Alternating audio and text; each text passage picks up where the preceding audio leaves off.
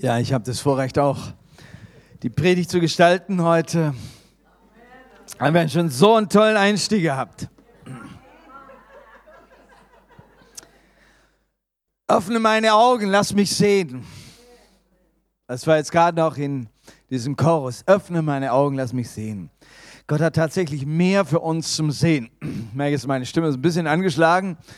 Haben doch ein bisschen viel am Mikrofon einfach mich erfreut an den Liedern in der Gegenwart Gottes. Es war schön, mit Dagmar, mit Yvonne zusammen zu singen, mit Manuel. Schön, mit euch zusammen zu sein heute Abend.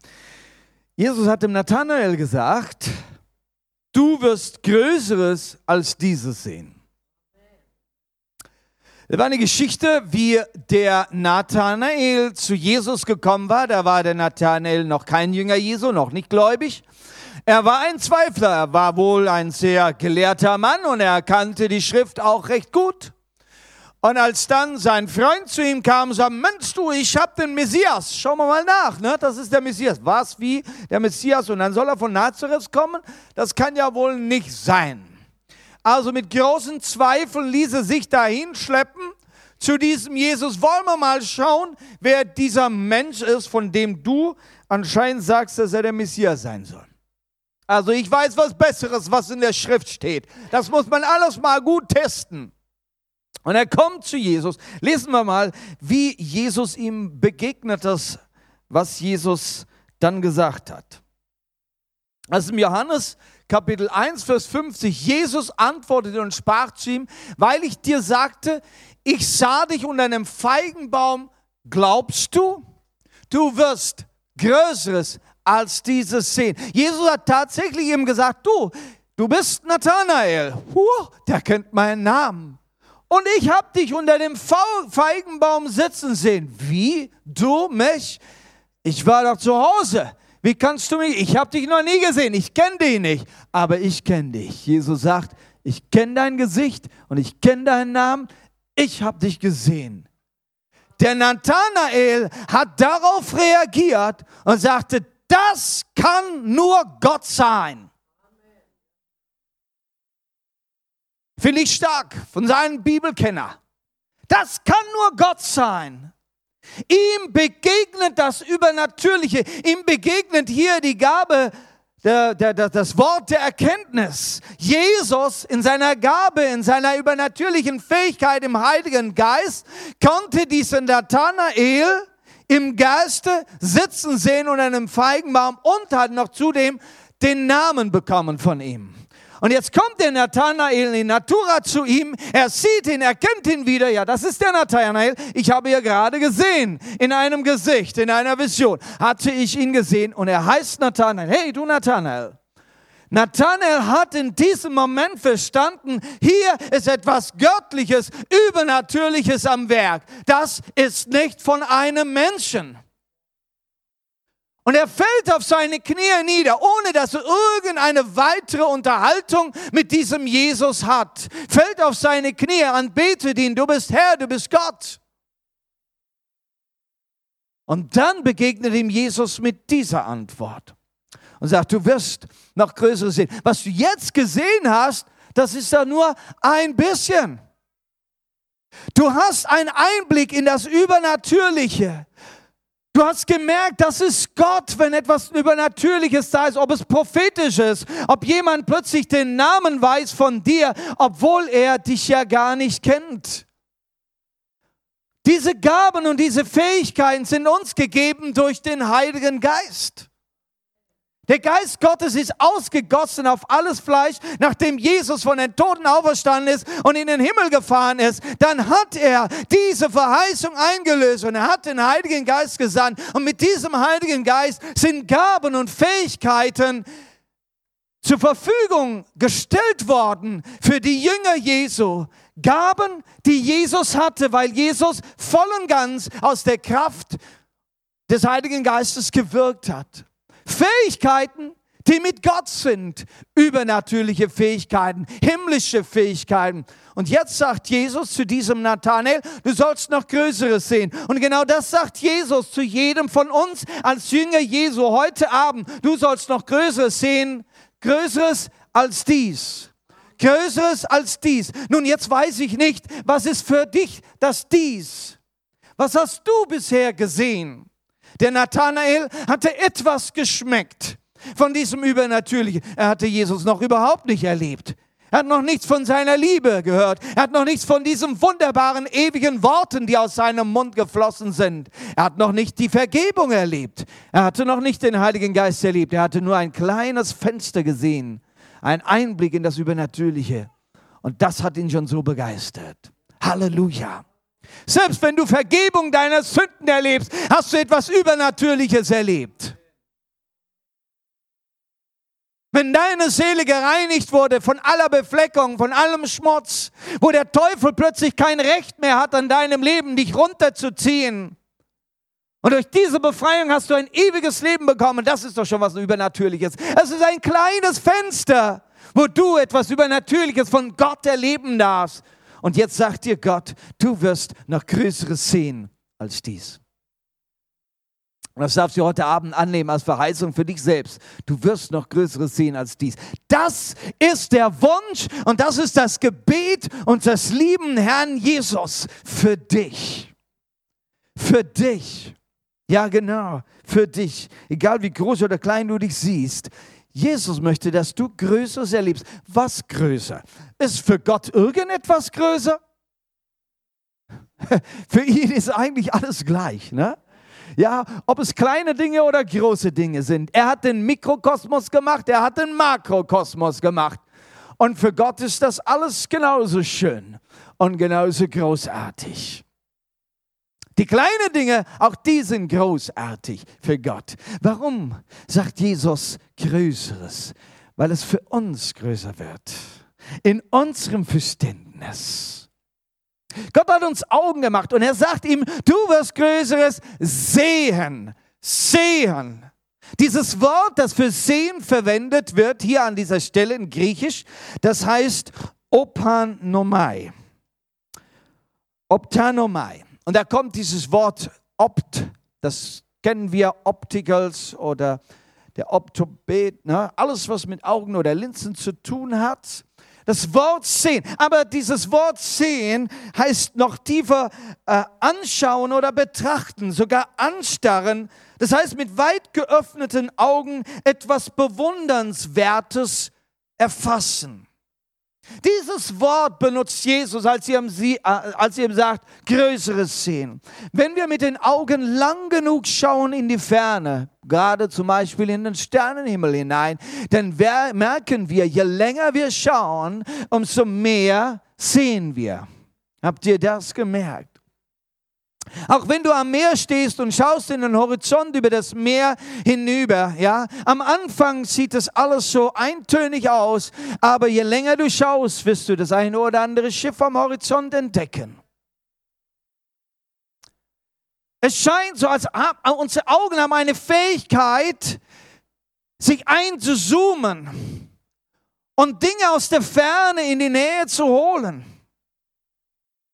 Man überlegt dir mal, was wir sehen können, in welche Ferne wir mit unseren Augen sehen können.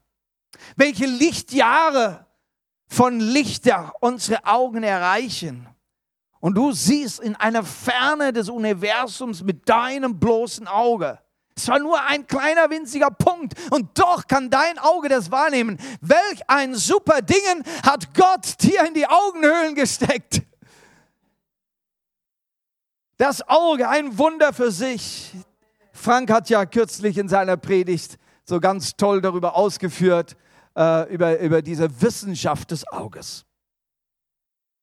Welch eine Kraft des Auges funktioniert mit Linsen und wir haben, die, die Menschen, die Wissenschaft entdeckt, was man mit Linsen alles machen kann. Du kannst mit Linsen, mit Teleskope hast, kannst du in die Ferne schauen und dann hast du noch ein größeres und besseres Teleskop und kannst noch mehr entdecken, was wir mit unserem bloßen Auge doch nicht mehr sehen können. Wir interpretieren, was wir sehen, aber wenn wir doch mit einem Teleskop schauen, dann schauen wir doch noch weiter in die Tiefe und merken, oho, da geht eine neue Welt auf. Eine Galaxie, die nur als, als Lichtpunkt bei uns in den Augen ankommt. Aber wenn du sie im Detail anschaust, merkst du, dass da eigentlich viele Sterne in einer Galaxie sind. Und so macht das das Mikroskop genauso, das uns in die kleinste Kleinigkeit hineingehen äh, nehmen kann und wieder Welten für uns eröffnen kann. Jesus sagt, du wirst Größeres sehen.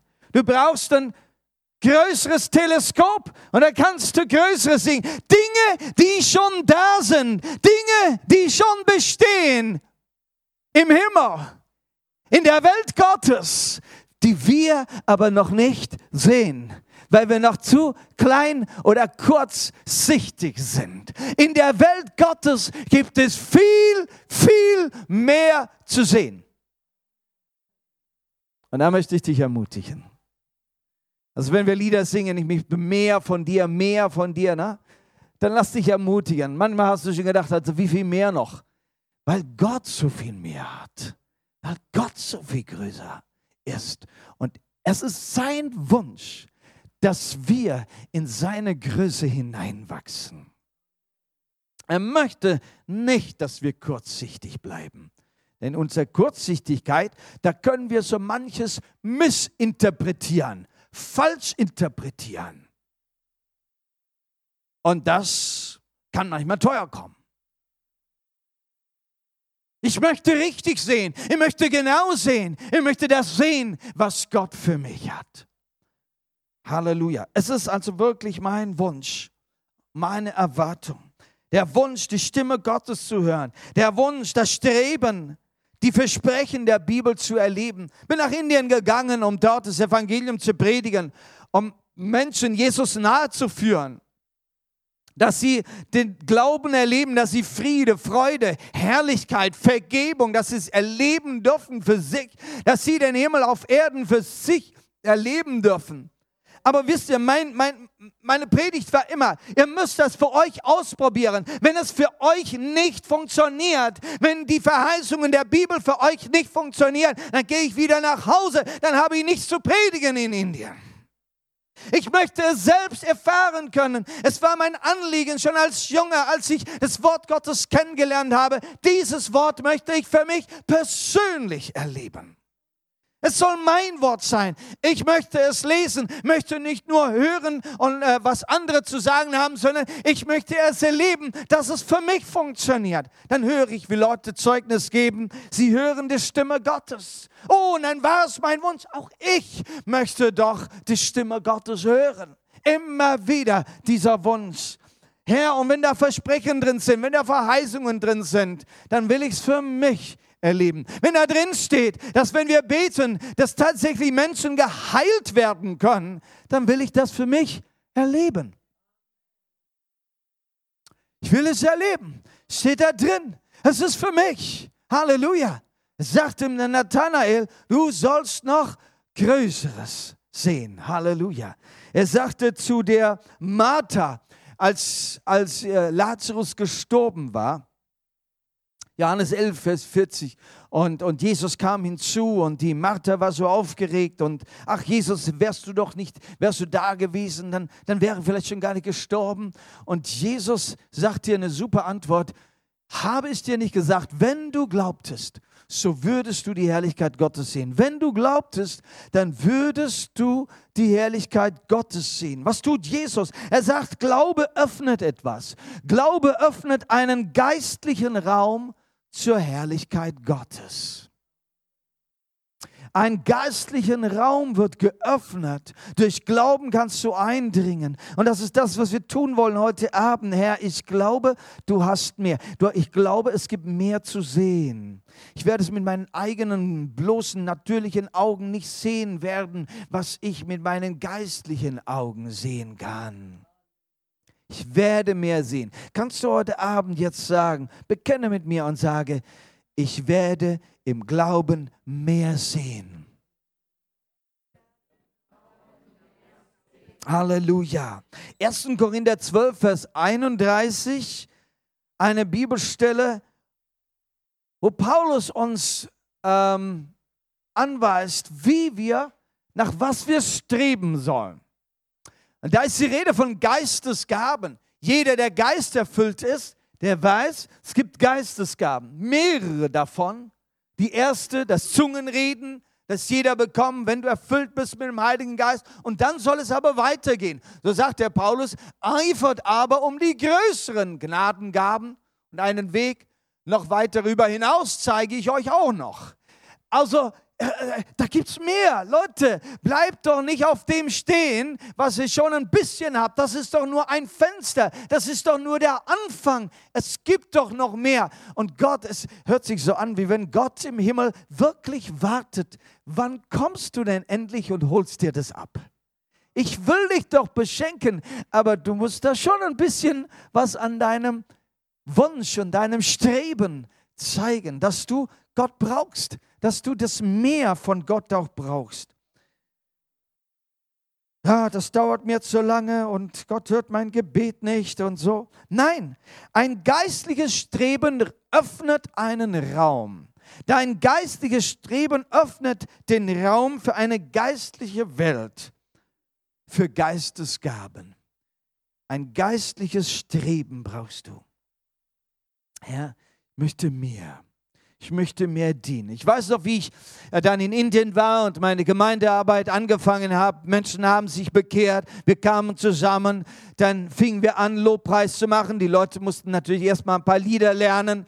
Dann haben wir miteinander die Bibel gelesen. Auch da, und ich war so am Anfang, wenn sie Leute erst bekehren, dann musst du so die, die, den Glaubensgrundkurs in den Gottesdiensten erstmal durchmachen, ne, bis jeder mal so weiß, wo es denn überhaupt lang geht in der Bibel. Das Bibelaufschlagen nimmt auch seine Zeit und so weiter. Ne? Und alles braucht Zeit, bis endlich jeder so mal ein bisschen gelernt hat, wie es so geht im Glauben das Gebet muss gelernt werden, das Fasten muss gelernt werden. Naja, und irgendwann dachte ich, Herr, und jetzt mit Geistesgaben. Leute wurden schon erfüllt mit dem Geist und fingen an, mit Zungen, in Zungen zu reden und zu beten. Das war große Freude. Halleluja. Oh, und die Leute haben dann gern gebetet und, äh, und, und, und und ich den Mund nicht zugemacht beim Beten. Aber irgendwo habe ich gemerkt, nein, mir fehlt noch was. Es ist doch von anderen Geistesgaben die Rede. Wie sieht es aus mit Prophetie? Wie sieht es aus mit Auslegung der Zungen? Wie sieht es aus mit Worte der Erkenntnis und so weiter? Und irgendwann nach über zwei Jahren dachte ich, Herr, wie werde ich Prophetie in meiner Gemeinde sehen können? Keiner traut sich. Ich kann sagen und schwätzen, was ich will, aber es kommt nicht. Bin dann drei Wochen in Fasten gegangen. Nur deshalb, dass wir in der Gemeinde die Gabe der Prophetie und Weissagung auch bekommen. Ich selber habe auch nicht prophezeit und geweissagt. Auch Renuka war damals noch nicht so weit. Und so hatten wir einfach gar keine Prophetie in der Gemeinde. Und ich ging ins Fasten drei Wochen lang. Und nach, und nach zwei Wochen sagte der Herr mir, ja, ist ja gut. Du betest, dass andere Leute prophezeien. Aber wie sieht es mit dir aus? Ja, Herr, ich mache so viel. Ne? Ich predige, ich äh, leite den Lobpreis und, äh, und, und, und, und lerne jedem im Glauben und, und das Wort Gottes und evangelisieren und, und was weiß ich nicht alles. Und ich tue ja in Zungen beten und ich bete für die Leute für Heilung, das reicht doch. Lass doch die anderen auch ein paar Gaben haben. Ich war so super demütig, ne? Lass die anderen auch was haben. Und, und Gott hat mich da überrascht, indem er sagt, das ist falsche Demut. Strebe du nach den Gaben. Das ist mein Wort für dich und du tust nicht, was ich sage. Strebe nach den Gaben, strebe, dass du darin dienen kannst. Oh Herr, habe ich gesagt, okay, ähm, aber ich habe ja die Gabe nicht. Wie soll ich dann prophezeien? Ich habe dann am letzten Tag meines Fastentags, es war dann der Sonntag, sagte ich morgens, oh Herr, jetzt gehe ich in den Gottesdienst, ich werde heute Weissagen. Ich hatte ja keine Ahnung, wie das geht. Herr, ich werde heute Weissagen. Mit dieser Entscheidung bin ich in der Gemeinde gegangen. Wir hatten Lobpreis und ich habe mir den Ruck gegeben und ich werde jetzt Weissagen. Und ich habe wirklich so angefangen, aus dem Nichts heraus. Plötzlich hatte ich ein Wort und mit diesem einen Wort fing ich an. Und ich habe eine kleine Weissagung gegeben. Nachdem ich fertig war, haben sich vier andere angeschlossen. Und es war ein Durchbruch. Es war ein Durchbruch. Halleluja. Strebe, denn der Herr hat etwas. Er hat es vorbereitet. Es wartet. Wir müssen die Schranken aufmachen, dass es durchbrechen kann. Halleluja. Ich möchte heute über geistliche Erfahrungen reden, die ich persönlich erlebt habe. Geistige Erfahrungen, die ich persönlich erlebt habe, möchte euch heute damit inspirieren. Für mich war es schon ein langer Weg, Dinge zu erleben. Ihr merkt ja zum Beispiel mit, mit dem Weissagen, ne? das habe ich erst gelernt, da war ich schon Gemeindeleiter gewesen. Ich möchte euch Hunger und Durst machen, ein geistiges Streben zu haben. Und diese Verheißung auch wirklich ernst zu nehmen, dass ihr in eurem Gebet jeden Tag sagt, Herr, ich möchte mehr sehen, Größeres sehen. Vielleicht hast du schon vieles gesehen, aber gerade dann, auch dann sagt Gott dir heute noch Größeres, noch Größeres. Wem darf ich es zeigen, fragt sich der Herr. Wem darf ich es anvertrauen? Meine wunderbaren Dinge, meine Geheimnisse. Ich hatte so ein Anliegen, die Stimme Gottes zu hören. Das war eine meiner ersten Anliegen und meiner Wünsche, die Stimme Gottes zu hören. 2. Petrus 1, Vers 17 bis 18 ist ja diese Geschichte, wie sie Petrus nochmal nacherzählt. Die Geschichte, als Petrus mit Johannes und Jakobus auf diesen hohen Berg mit Jesus genommen wurden und dann war die Verklärung Jesu und ihre Augen waren geöffnet. Sie hatten Jesus ganz anders gesehen. Jesus war verklärt in diesem weißen Licht, in diesen weißen Gewändern und so weiter. Und dann sahen sie Moses und Elia, wie sie mit Jesus geredet haben. Und diese Vision, diese Erscheinung, das hat den Petrus so wahnsinnig verändert. Das wurde sein Zeugnis. Dass es alles authentisch ist, dass es die Wahrheit ist, dass Jesus der Sohn Gottes ist, dass das Evangelium stimmt. Er hat auch die Stimme des Vaters gehört. Kannst du es mal aufmachen? 2. Petrus 1, 17 bis 18. Denn er empfing von Gott, dem Vater, Ehre und Herrlichkeit, als von der erhabenen Herrlichkeit eine solche Stimme an ihn erging, dies ist mein geliebter Sohn, an dem ich wohlgefallen habe. Und diese Stimme hörten wir vom Himmel her ergehen, als wir mit ihm auf dem heiligen Berg waren. Petrus und die anderen zwei Jünger durften diese Stimme hören. Die Stimme des Vaters war für sie hörbar geworden. Nicht nur, dass ihnen die Augen geöffnet war und sie sahen in eine geistliche Welt hinein. Nein, auch die Ohren waren ihnen geöffnet, die Stimme des Vaters zu hören. Sie haben die Stimme des Vaters erkannt, der Jesus, die Stimme, die Jesus bestätigt hat als Sohn und er sagte sie ausdrücklich, es war eine Stimme vom Himmel her. Halleluja. Ich war noch ein Junge, als ich mal so nachts im Winter dann aus dem kleinen Fenster da bei der Toilette raussteigen wollte auf das Dach der Scheune, die mit Schnee bedeckt war. Ich war im Schlafenzug, ich war barfuß und ich hatte diese dumme Idee, ich könnte da drauf und auf diesem Dach, auf dem Schnee nach oben steigen, bis oben und dann über, den, äh, über die Kante schauen und auf der anderen Seite fiel die Mauer steil ab.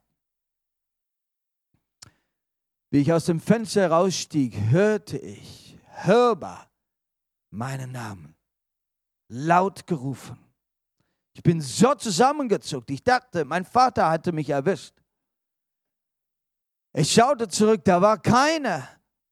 Da war keiner. Ich bin wieder zurück. Ich bin schnell in mein Bett gekrochen, habe mich wieder erwärmt und habe lange darüber nachgedacht, wer hat mich gerufen?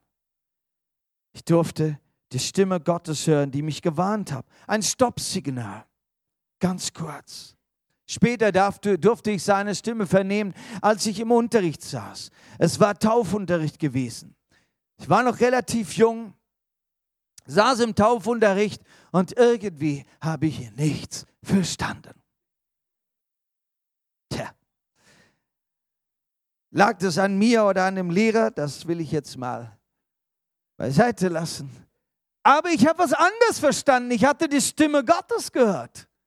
Ich hörte die Stimme Gottes, wie sie zu mir sagt, du wirst ins ferne Land gehen und wirst Menschen mein Evangelium predigen, die es noch nicht gehört haben. Diese Stimme habe ich gehört. Ich kann dir heute nicht sagen, ob ich es mit diesen Ohren gehört habe, ob ich es in meinem Herzen gehört habe. Aber ich habe diese Stimme vernommen und bin sofort nach diesem Unterricht zu meinem Pastor hingegangen und habe gesagt, das ist, was ich gehört habe. Ich war noch so jung, dass ich noch nicht einmal wusste, was eine Berufung ist. Aber er sagte mir das, dass das meine Berufung sein wird. Dass ich Missionar sein werde. Ich habe das so ernst genommen. Gott hat zu mir gesprochen. Ich bin nach Hause gekommen. Ich sagte zu meinen Eltern, Gott hat zu mir gesprochen. Und das ist das, was er gesagt hat. Ich war mir voll bewusst, ich habe die Stimme Gottes gehört. Und als ich sie gehört habe, hat das mein Leben verändert. Gab das mir Richtung in meinem Leben. Halleluja. Wie gut, dass ich es nicht von einem Menschen gehört habe, sondern von Gott selbst. Halleluja. Gott gebraucht auch die Stimme eines Menschen, um durch sie zu mir zu sprechen. Halleluja. Als ich im Krankenhaus war nach einem Fahrradunfall, weil ich zu leichtsinnig war und mit Hände weg vom Lenker den Berg heruntergesaust bin. Naja, ich war natürlich sehr christlich und so. Ne? Ich war ja auf dem Lenker und habe den Gott, den Herrn gepriesen. Ich war verrückt, ich weiß das. Ja, ja, und dann ist halt das Ding da vorne quer gestanden, ich auf dem Boden gelandet, mir das ganze Gesicht aufgekratzt, eine Frau mich aufgegabelt und ins Krankenhaus geschleift. Da lag ich dann drei Tage, weil ich eben ohnmächtig zwischendurch gewesen war, sonst war nichts. Nur eben diese Schürfwunden übers Gesicht. Da kam die Orchesterleiterin zu mir mit dem großen Blumenstrauß, denn am nächsten Tag wäre Konzert gewesen und ich hätte wohl da mitspielen sollen mit meiner Geige und konnte nicht antreten. Dann kam sie, sie war noch nicht mal gläubig, dann kommt sie und sagt zu mir, ich weiß, was Gott zu dir gesprochen hat in deinem Leben. Wenn du diesen Auftrag wirklich erfüllen willst, dann musst du ein bisschen mehr auf deinen Körper aufpassen, denn du brauchst deinen Körper, um diese Mission auszuführen. Ich habe nicht die Frau gehört, ich habe Gottes Stimme gehört. Weil man fragt sich, wenn man dann so im Krankenhaus ist und man ist, man ist richtig geschäftig für Gott. Ich war Lobpreisleiter, ich war Jungscharleiter, ich habe, was weiß ich nicht, alles gemacht für Gott und so. Ne? Was tue ich im Krankenhaus? Ne? Und dann musste ich diese Stimme Gottes hören. Ich bin so dankbar, die hat mich, die hat mich durch die Jahre immer begleitet. Und ich denke, das ist sehr wichtig, dass wenn wir Gottes Stimme vernehmen, dass wir es wirklich ernst nehmen und nicht mehr vergessen und unser Leben danach ausrichten. Gott muss es nicht zweimal sagen. Und wisst ihr, die Bibel sagt, Jesus macht es ganz klar, meine Schafe hören.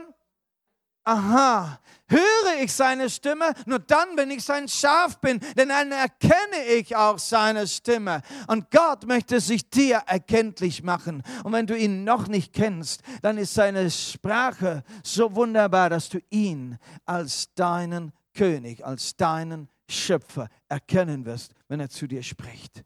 Und dann darfst du es nicht mehr vergessen. Meine Schafe hören meine Stimme. Und wenn du dann doch nicht hören willst, dann kann sein, dann schweigt Gott auch mal eine ganz lange Zeit, bis du dann hörst, was er gesprochen hat. Und dann geht's weiter. Dann geht's weiter. Er möchte zu dir reden, aber er möchte auch, dass du es ernst nimmst, was er sagt. Amen. Ich stand mal im Lobpreis wieder mit meiner Gemeinde. Mittlerweile war die Gemeinde schon einige Jahre alt. Und äh, stand am Keyboard in der Zeit und, und schaute da so über die Versammlung, während wir im Lobpreis waren und äh, habe die anderen singen lassen. Ich habe nur die Tasten gedrückt und fang an, mit Gott zu hadern. Also Herr, da sind so viele Analphabeten hier und einige Leute, die aus, aus, aus äh, äh armen äh, Familien kommen und so. Ich sage, Herr, was hast du mir da für Leute gegeben? Wie, wie soll ich mit denen Gemeinde bauen? Wie soll das gehen?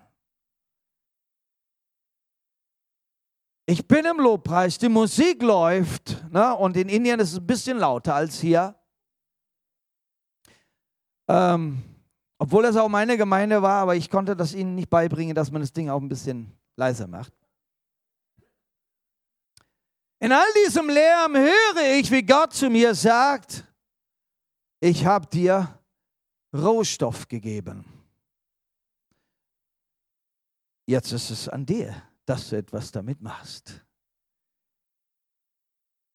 Rüste sie zu, bilde sie aus, schule sie im Worte Gottes. Und genau das habe ich dann gemacht. Und dann habe ich angefangen mit Bibelschule und Hauskreisleiterschulung in Indien. Ich war diesem Wort getreu. Ich möchte über Visionen ein bisschen reden. Apostelgeschichte 16, Vers 9 bis 10 ist eine Geschichte, wie Paul eine Vision bekommt. Paulus hat manche Visionen bekommen, nicht viele sind geschrieben für uns, aber das war eine Vision, die auch sehr wichtig war für ihn. Er war auf dem Weg, er war unterwegs, hat das Evangelium gepredigt, war von Stadt zu Stadt gezogen, hat schon an einigen Orten äh, Gemeinden aufgemacht, war schon seine zweite Missionsreise. Und dann merkte er, irgendwie klappt es nicht.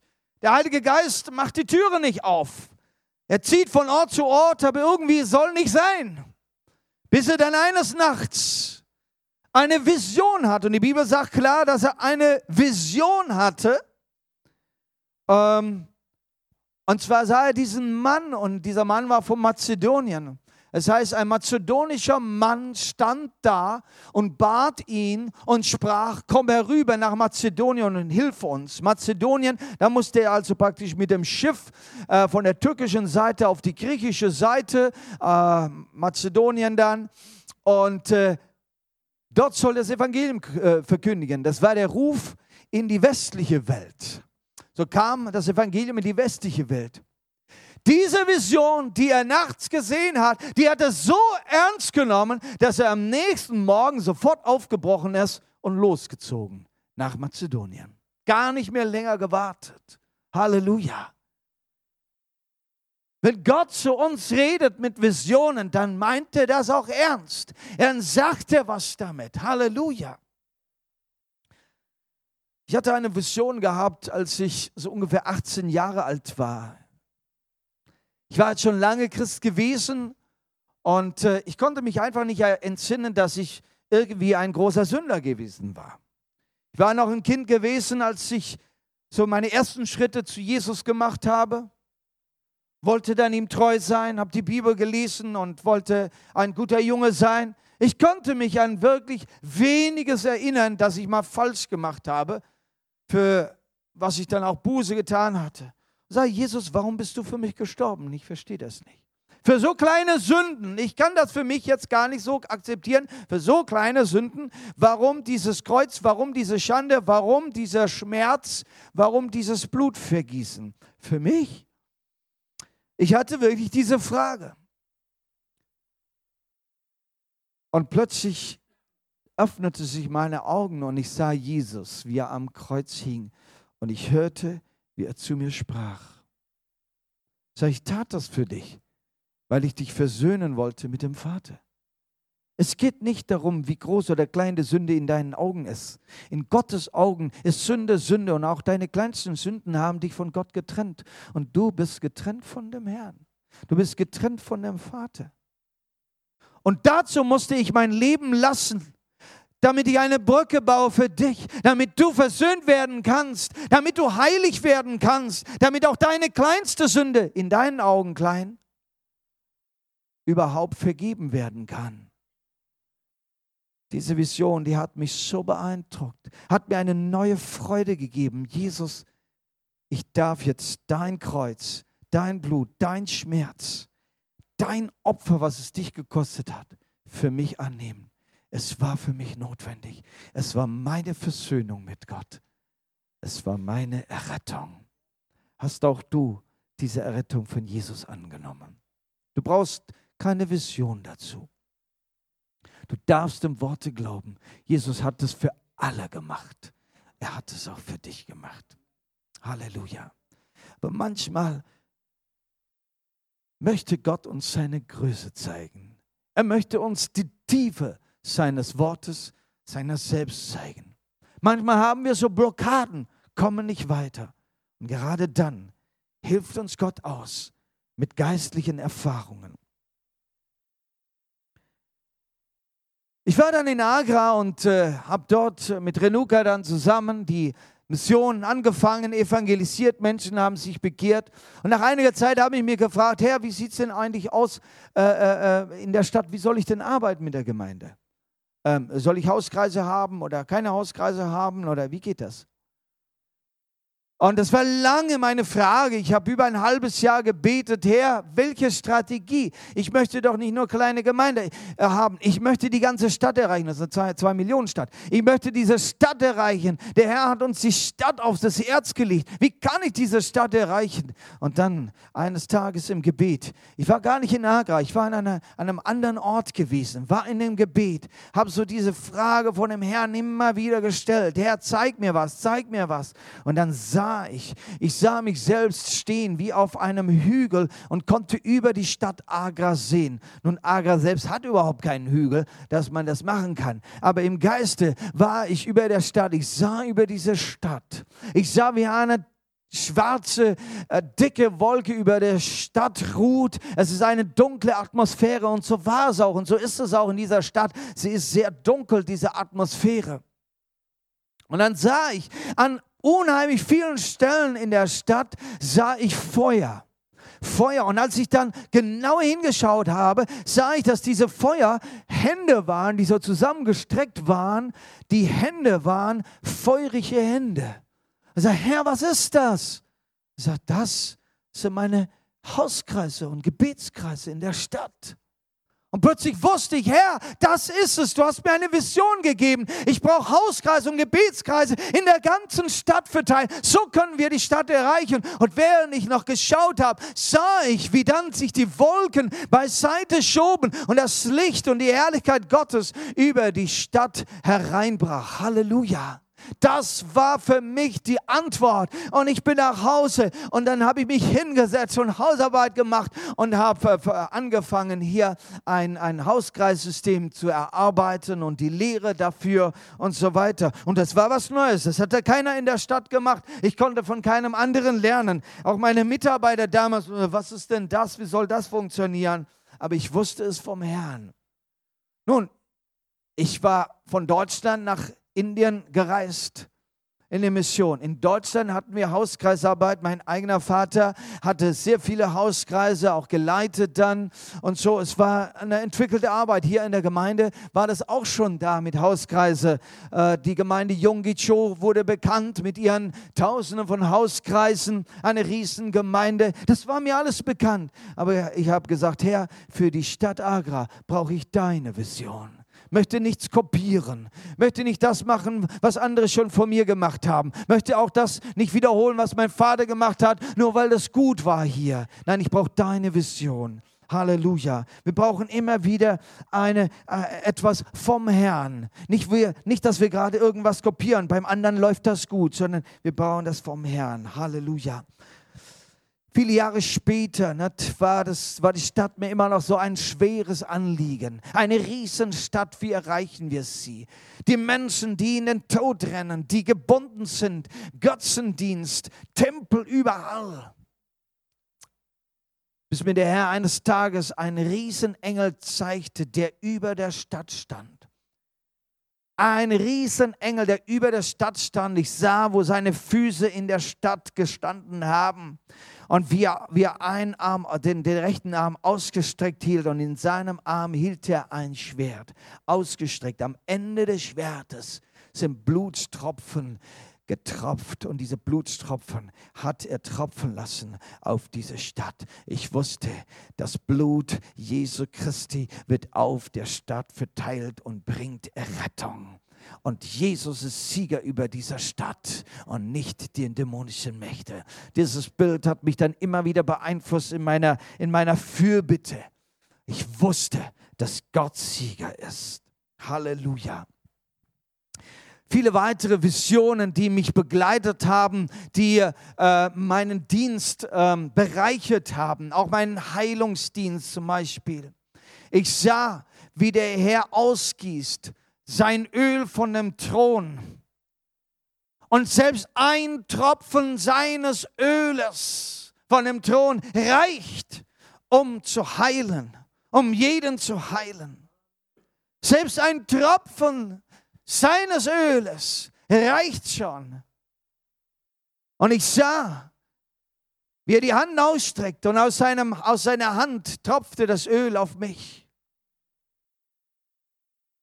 Und ich stand, in, mit Renuka war ich, wir waren beide in der, in der Anbetung, in der Fürbitte gemeinsam. Nicht? Und ich sah mich selbst, während ich im Gebet war und sah diesem Herrn, wie ich selbst meine Hand so ausstrecke, Tropfen der Heilung, Tropfen der Heilung. Und dieses Bild begleitet mich jedes Mal, wenn ich für Kranke bete, Tropfen der Heilung. Er von seinem Thron bestätigt das jetzt und, und, und, und, und bringt seine Salbung hinein. Halleluja. Viele Bilder durften mich auf diese Weise begleiten. Jetzt was ganz Schönes, was ich noch erleben durfte, als ich äh, gerade in Indien noch war. Wir hatten diese Konferenz und an dem ersten Abend habe ich davon gesprochen, ähm, ähm, war unser Thema? Ähm, Encounter mit dem Himmel, ne? Begegnung mit dem Himmel. Das war das Thema und zu dem Thema habe ich auch gesprochen gehabt. Und wie ich so am Ende meiner Predigt war, habe ich dann einfach aufgerufen, dass wir jetzt gemeinsam hineintreten und uns öffnen für den Himmel. Und dann sah ich, wie sich der Himmel öffnet und ich sah den Throne Gottes und ich sah mich zu dem Throne Gottes laufen und, und, und, und war mich selbst plötzlich und fand mich vor dem Throne Gottes, wie ich niederkniete. Und ich kniete nieder dort am, am Pult, ich kniete nieder und sah mich, wie ich am, am, am Throne Gottes bin und äh, meine Hand ausstrecke und am Thron Gottes meine Hand hinlege und meine Hand wird Gold. Und ich sprach und, und, und, und die ganze Versammlung wurde so in einen Segen hineingeführt, in eine Himmelsatmosphäre, während ich so niederkniete und vor dem Thron Gottes war. Später wurde mir Zeugnis gegeben. Eine Schwester, sie war Prophetin, sie war sehr krank in dieser Konferenz gekommen.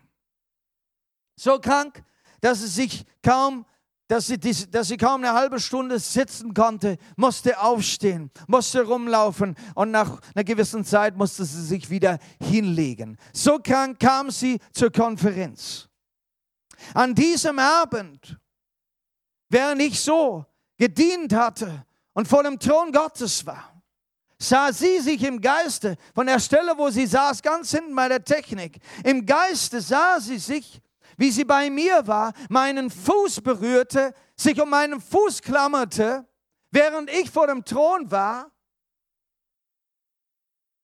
und die Heilungskraft Gottes fließt, floss durch ihren Körper. Sie hat Energie und Kraft bekommen und sie konnte die ganze Konferenz durchmachen wie jeder andere. War nicht müde, war nicht kraftlos, war völlig wiederhergestellt. Halleluja. Das Zeugnis hatte sie dann am Ende der Konferenz dann vor allen dann auch nochmal gegeben. Wundersam. Ich hatte, sie hat mich dann gefragt, hast du denn was gespürt? Das, was ich gespürt habe, das war dort vom Thron Gottes. Nee, hast du was gespürt, dass ich dich an den Füßen gehandelt habe? Nee, das habe ich nicht verspürt. Aber das, das war, was mit ihr geschehen war. Gleichzeitig. Gott hat mich sehr früh in die Fürbitte hineingeführt. Auch die Fürbitte ist eine sehr, sehr stark geistliche Handlung.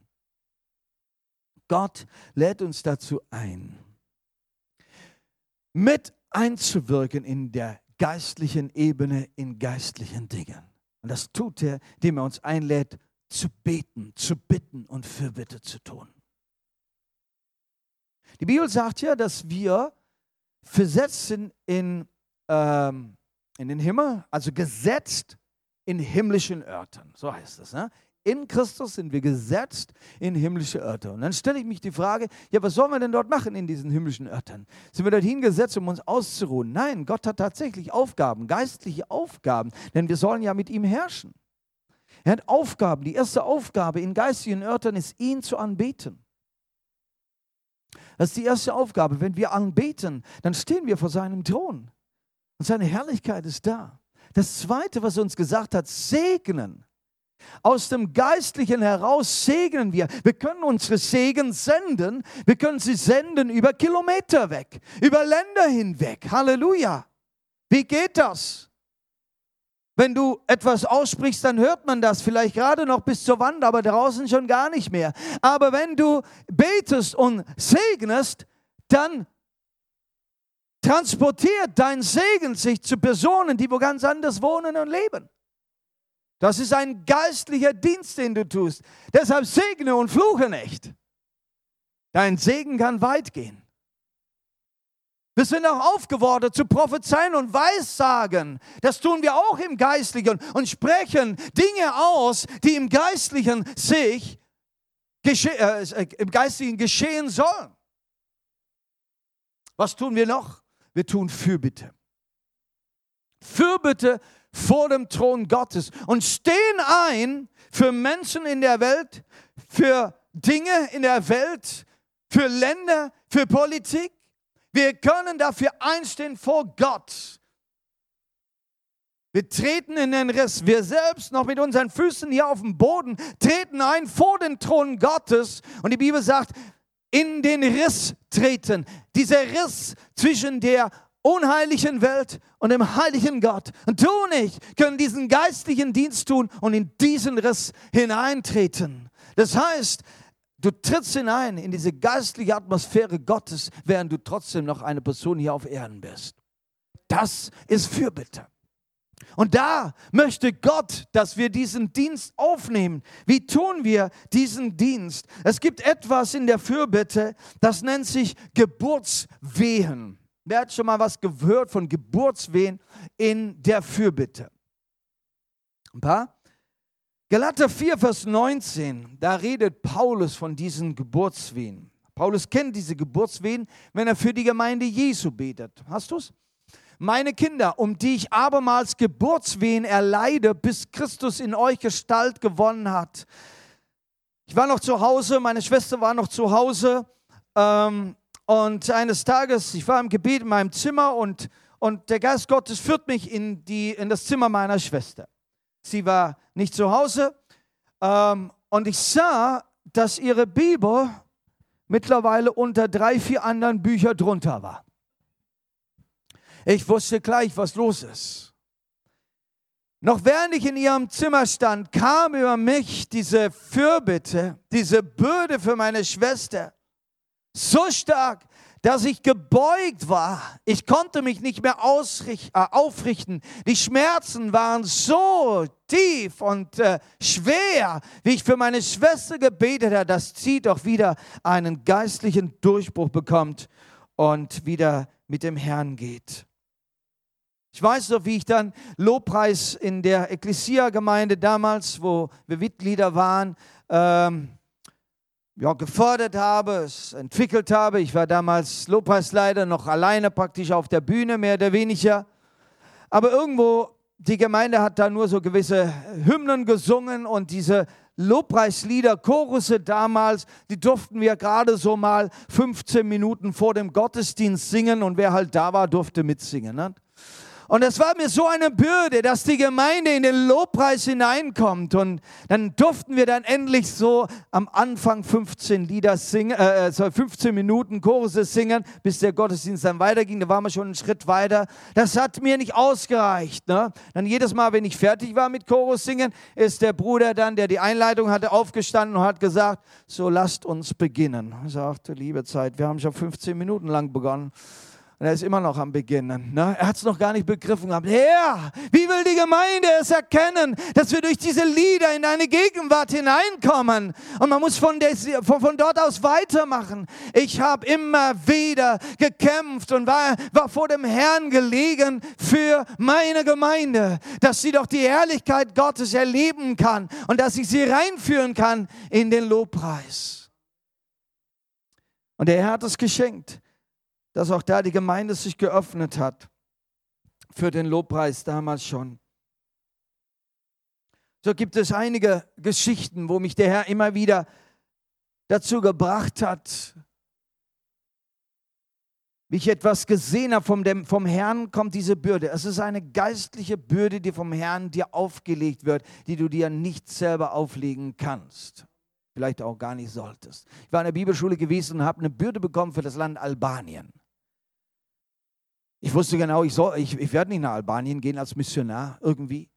Aber, aber das Land Albanien war damals zu. Es war total zu. Keiner ist reingekommen. Das Evangelium kam nicht rein. Und es war total arm, dieses Land. Und Gott hat diese Bürde für Albanien mir aufs Herz gelegt. Und ich habe für Albanien gebetet, Fürbitte getan. Und tatsächlich ein Jahr später gingen die Grenzen auf und äh, das Evangelium durfte rein nach Albanien. Halleluja. Dann hatte ich jetzt noch vor der Konferenz diese Erfahrung gemacht. Jeden Morgen, jeden Morgen, wie ich aufwachte, drei Wochen vor der Konferenz, jetzt im Oktober noch, wache ich auf mit diesem Schmerz, Versöhnung, diesem Schrei nach Versöhnung. Ich konnte nicht anders als zu beten und schrie zum Herrn für Versöhnung, für gewisse Leute und gewisse Dinge da in Indien in unserer Mission. Und dann auf der Konferenz am letzten Tag sollte ich die Einleitung machen. Es war dann auch Abendmahl. Und plötzlich überkommt es mich. Und der Geist Gottes führt mich hinein, dass ich die Gemeinde hineinführen soll in Versöhnung. Die Gemeinde, das waren ja die ganzen Gemeindeleiter und Pastoren und Evangelisten und Mitarbeiter von all unseren 40, über 40 Gemeinden da, die da zusammen versammelt waren. Wir waren eine Mannschaft über 500 Leute. Und äh, fiel mir so schwer, Herr, wie soll ich das Abendmahl machen? Ich hatte keine Idee und, und plötzlich zeigt mir der Herr, da gibt es diese Schriftstelle, wo es über das Abendmahl heißt, wenn du etwas hast mit deinem Bruder, dann geh erst zu deinem Bruder hin, versöhn dich mit deinem Bruder und dann geh hin und nimm das Abendmahl. Und plötzlich, Herr, das kannst du nicht machen. Das ist der letzte Tag der Konferenz. Das ist doch jetzt, sagen wir mal, das Highlight. Das ist jetzt, ne, die, die, wie sagt man, die Sahne von der Konferenz. Da kann ich doch jetzt mit sowas nicht kommen. Ich will doch hier feiern heute. Und, die, und dann gucke ich die Lobpreismusik an und dann hat er ein Anbetungslied gemacht. Und, und, und die Atmosphäre war ganz ruhig dachte, hey, wir wollten doch hier feiern heute, der letzte Tag der Konferenz. Was singst du denn noch für ein Lied hier? Das geht ja gar nicht vorwärts. Und der Heilige Geist sagt mir, weil ich möchte, dass du das jetzt tust. Ich bin aufgestanden, ich habe ihnen gesagt, mein Herz brennt für Versöhnung. Ich habe sie aufgerufen, lasst uns jetzt Zeit nehmen, uns einander versöhnen, egal wie viel Zeit das braucht. Und wisst ihr, was dann geschehen ist? Das ging lange, ich weiß nicht, wenigstens 20 Minuten lange, wie die Leute aufeinander zugegangen sind, Leiter aufeinander zugegangen sind, gewisse Pastoren, die schon lange nicht mehr miteinander geredet haben. Wir durften uns einander in den Arm nehmen und vergeben. Es wollte schon gar nicht mehr aufhören. Halleluja, wenn Gott dir eine Bürde aufs Herz legt, dann bleib dran, bis es durch ist und bis der Herr den Sieg schenkt. Halleluja. Es gibt etwas, das nennt sich geistliche Kampfführung. Auch das sind Dinge, die im Geiste, im geistlichen, geistlicher Ebene abspielen und getan werden. Geistliche Kampfführung, das heißt ein Kampf, der in geistlicher Ebene stattfindet. Wir kämpfen nicht gegen Fleisch und Blut, sondern gegen mächtige und Gewalten, die in den Himmelsörtern herrschen. Und, das, und genau da können wir ansetzen und einsetzen. Halleluja. Und der Herr will uns dazu gebrauchen. Ich durfte in Indien mit meinen Brüdern äh, äh, beten für, weil da so viele Shiva-Tempel sind. Shiva ist eine äh, starke Gottheit. So viele Tempel in der Gegend. Und ich durfte beten. Und wie ich mit ihnen wirklich in geistiger Kampfführung war gegen diese Tempel, ist ein, so ein Wassermassen in dieser Monsunzeit, Wassermassen runtergekommen, dass der ganze Fluss so angeschwollen ist, dass die Zeitung berichtet hat, die ganzen Grundfesten der Tempel sind äh, erschüttert worden und haben einige Risse bekommen. Halleluja. Der Herr möchte uns gebrauchen, in geistlicher Ebene Dinge zu erreichen, die wir mit dem Geist Gottes tun können. Er gibt uns eine Schau, er gibt uns Visionen und dann gehen wir hinein und wirken mit dem und dürfen das im Glauben tun. Halleluja. Der Herr schenkt Träume. Träume, die eine Bedeutung haben.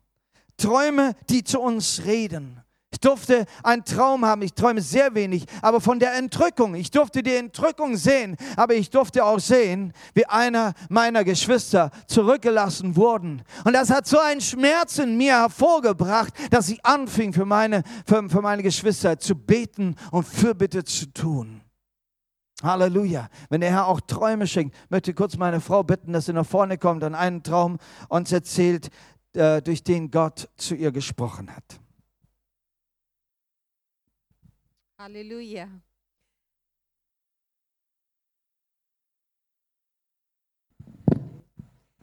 Ähm, ich wollte mein Träum erzählen. Gell? um, God can speak. God speaks also different ways. Der Herr spricht in verschiedene Weisen. And one of the thing is through the dreams. Und eines ist durch Träume. I have number of experience through the dream God who has spoken to me. Und Gott hat vieles zu mir gesprochen durch Träume. And one of one of the uh, dreams I want to tell you. Und eins dieser Träume möchte ich euch sagen. Uh, in India, uh, every Sunday after the service, we minister to the to the people. In Indien ist es so, dass wir erst am Ende des Gottesdienstes, da, also wenn der Gottesdienst abgeschlossen ist, dann mit Menschen beten. And uh, we pray for so many people, and then we uh, usually we don't say goodbye to because we are so busy or praying. Und wir sind dann so geschäftig mit Beten, dass wir den Leuten gar nicht Tschüss sagen können. And then, uh, you know, um, uh, on Saturday, I told uh, Ralph, you know, this Sunday I'm not going to pray for the people. Dann sagte ich am Samstag, du, was was, am Sonntag werde ich mal nicht für die Leute beten. I like to meet with the people, and because I'm not able to meet them. Dass ich Zeit habe, um einfach Leuten, Leute zu begrüßen und, und, und noch Tschüss zu sagen. And so. then I said, you can ask some other uh, our leaders to come and to help you in Es können ja prayer, andere Älteste dann mithelfen beim Beten. so I can able to meet uh, to other Dass ich people. eben die Freiheit habe, auch mit Leuten mal mich zu treffen. And then um, the night I had a dream. In der Nacht hatte ich einen Traum. I saw, um, you know, there is one girl. She was wearing the blue blue dress. Ich sah ein, äh, ein Mädchen, sie hatte ein blaues Kleid an She was having uh, trouble with a demon. She was demon possessed. und äh, dass sie Dämonen besessen war, sah ich. And then I saw the one, uh, two, uh, our uh, uh, church leaders. They were uh, sitting with her and they are praying for her. Und ich sah, wie zwei unserer Gemeinde mit ihr da saßen und für sie gebetet haben. And then I went and I joined and I I start to uh, pray with them for this girl. Kam ich zu ihr und fing auch an, da mitzubeten. And then you know the Lord set her free. Und der Herr hat sie auch freigesetzt. That was in a dream. I saw that. Das sah ich im Traum. Yeah. And Sunday morning, Es kam der Sonntagmorgen, I came to the church kam zur Gemeinde and then we had a service. And then after service, you know, I said to Ralph, No, I, I'm going and I want to meet with the people. und am Ende des Gottesdienstes sagte ich, gut, Ralf, ich werde ja jetzt nicht beten, ich werde mich mit den Leuten so treffen. And Ralph was busy praying, and I went out and I was meeting and talking with the Bin people. dann rausgegangen und äh, habe draußen mit den Leuten geschwätzt. And uh, there were um, then uh, um, most of the people uh, they uh, left the church after the service, and only the 20 uh, people were left inside the Die hall. meisten hatten schon den Saal verlassen, waren vielleicht noch 20 Leute da. And uh, Ralph, uh, somebody came and said to me, you know, Ralph is calling you. Und dann kam jemand zu mir und hat gesagt, du, der Ralf ruft dich. And then I thought, okay, maybe there is a time uh, for us to go back home. That's why maybe he's calling. I have to pack my bag. Und dachte ich, ja, wahrscheinlich gehen wir nach Hause, deshalb ruft er mich. And then I came inside, Aber wie ich reinkam, and then the, I, uh, I asked her, Why did you call me? fragte ich, warum rufst du mich? And Ralph said to me, uh, Go there, there is some need there, and you pray for that Und Ralf girl. sagte, guck mal hier, da ist eine Not, bitte geh mal hin und bete für dieses Mädchen. And I turned and I saw this girl. Dann drehte ich mich rum, ich sah dieses Mädchen, She was wearing the blue dress, sie hat ein blaues Kleid gehabt. and she was uh, having the demon possess. Und äh, sie hat äh, dämonische Dinge manifestiert. And then, I remember my, uh, my dream. Jetzt habe ich natürlich mich an meinen Traum erinnert. And then a dream I already saw, we were praying for her, and then she was set free. Und ich sah ja im Traum, wie wir für sie gebetet haben und sie frei And wurde. exactly, I saw the two sisters from our leadership team, you know, they were sitting with her and they were praying. Und diese zwei Schwestern, die ich im Traum gesehen habe, die mit ihr gebetet hatten, genau die waren auch da bei ihr. And then I joined them, Und so habe ich äh, sofort mitgebetet. and I already had, a, a, in a dream, I saw she was set free. Aber ich wusste ja vom Traum her, sie wird frei sein. And I have taken that encouragement and the faith, and I start to, and we all three, we prayed for Und mit her. dieser Ermutigung dann konnten wir alle drei miteinander beten. And then she was set free. Und sie wurde völlig freigesetzt. Hallelujah. Halleluja. The Lord can can speak to us and to tell us what is uh, going to happen also. So kann der Herr zu uns sprechen, selbst durch einen Traum, um uns vorzubereiten für Dinge, die geschehen werden. Let us be ready to have the greater thing, Lasst uns doch bereit sein, größere Dinge zu erleben, what God has prepared for us. was Gott für uns vorbereitet hat. Halleluja. Halleluja. Halleluja. Ja, Edmund hatte uns äh, vorbereitet vor, äh, vor einer Woche mit diesem Thema Ent, äh, Verzückung. Verzückung, sehr interessantes Thema, wo wir hineinversetzt werden in eine Position, wo der Geist Gottes uns Räume zeigen kann. Räume des Geistes zeigen kann, Visionen, Träume,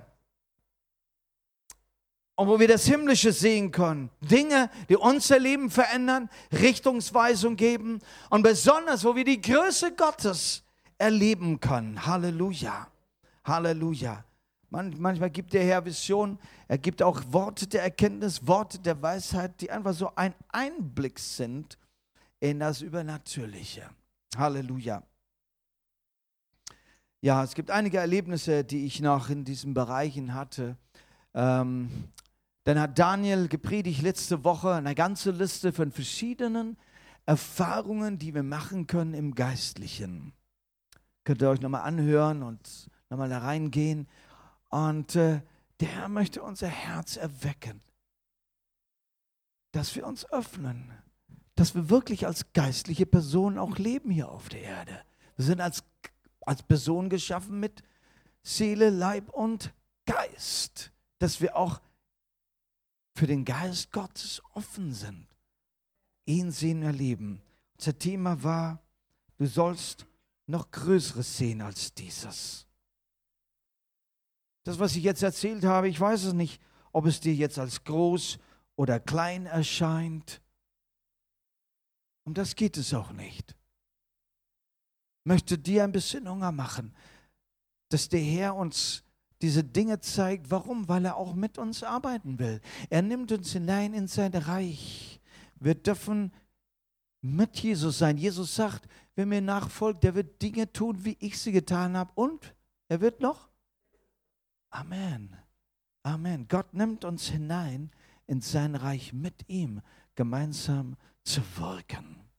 Mit ihm gemeinsam zu wirken. Und da ist es wichtig, dass wir auch seine Größe sehen, seine Tiefe sehen.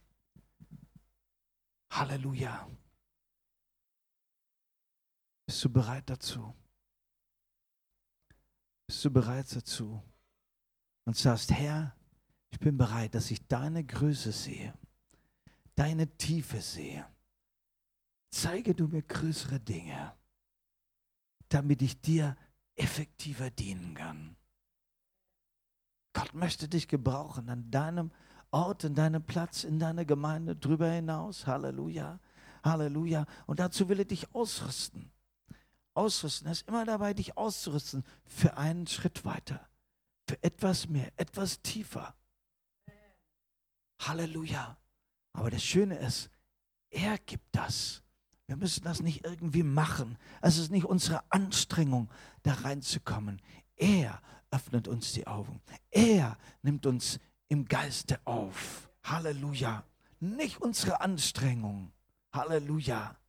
Verknack, verkneif dich nicht beim Beten oder verkrampf dich nicht beim Beten. Ja, du musst mir jetzt unbedingt was zeigen. Nein. Aber sich öffnen im Glauben. Herr, ich glaube, dass du mich hineinnimmst öffne mir die Augen. Dieses, das Glauben und das Verlangen zu haben. Halleluja. Lass uns aufstehen miteinander. Halleluja. Herr, du gibst uns ein Verlangen nach dir. Herr, du gibst uns ein Verlangen nach dir. Herr, du bist so großartig. Du hast so viel mehr Du hast so viel mehr, als ich begreifen kann. Herr, das Verborgene willst du aufschließen. Geheimnisse willst du aufschließen. Wir wollen uns zur Verfügung stellen, Herr, für deine Geheimnisse. Halleluja. Halleluja. Jesus, Halleluja. Halleluja. Wenn du einer von denen bist, der heute sagt, diese Verheißung ist für mich und ich nehme sie für mich an dass ich noch Größeres sehen werde.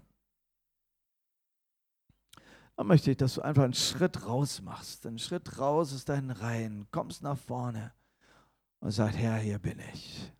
Herr, hier bin ich. Nimm mich mit auf diesen hohen Berg. Öffne mir die Augen, wie du dem Petrus die Augen geöffnet hast. Herr, ich bin bereit.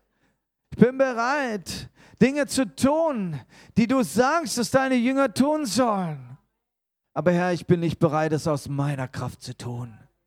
Herr, du willst mich ausrüsten. Du willst mich ausrüsten. Halleluja. Danke, Jesus. Halleluja.